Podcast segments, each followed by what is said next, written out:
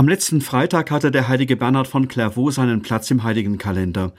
Bernhard lebte von 1090 bis 1153 und war Abt des Klosters Clairvaux in Frankreich.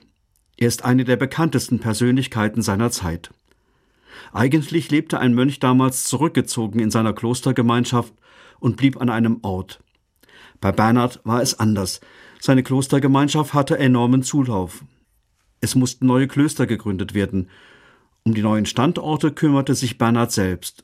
So war Bernhard viel unterwegs, um Orte zu erkunden. Viele Orte hat er selbst erkundet und ausgewählt, zum Beispiel das Kloster Himmerod in der Südeifel. Und Bernhard hatte eine ganz besondere Begabung. Er hat mitreißend gepredigt. Darum wurde er immer wieder eingeladen, bei besonderen Anlässen zu predigen. So konnte er die Menschen mit seinen Worten für die frohe Botschaft von Jesus begeistern. Einmal haben sie ihn sogar jubelnd aus der Kirche herausgetragen, weil sie so begeistert waren. Von Bernhard wird diese Geschichte erzählt.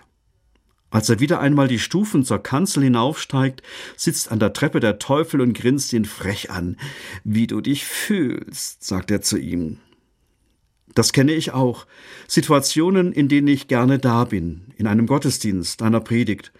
Und ich spüre, dass ich beeindrucken kann, dass mir die Menschen gerne zuhören dann ist die Versuchung groß, allein dieses Gefühl zu genießen. Die kleine Geschichte aus dem Leben des heiligen Bernhard macht mir klar, es geht hier nicht um mich, sondern darum, dass ich eine Botschaft weitergeben will. Dann ist dieser Satz für mich eine deutliche Botschaft. Freue dich an deinen Talenten und setze sie für andere ein.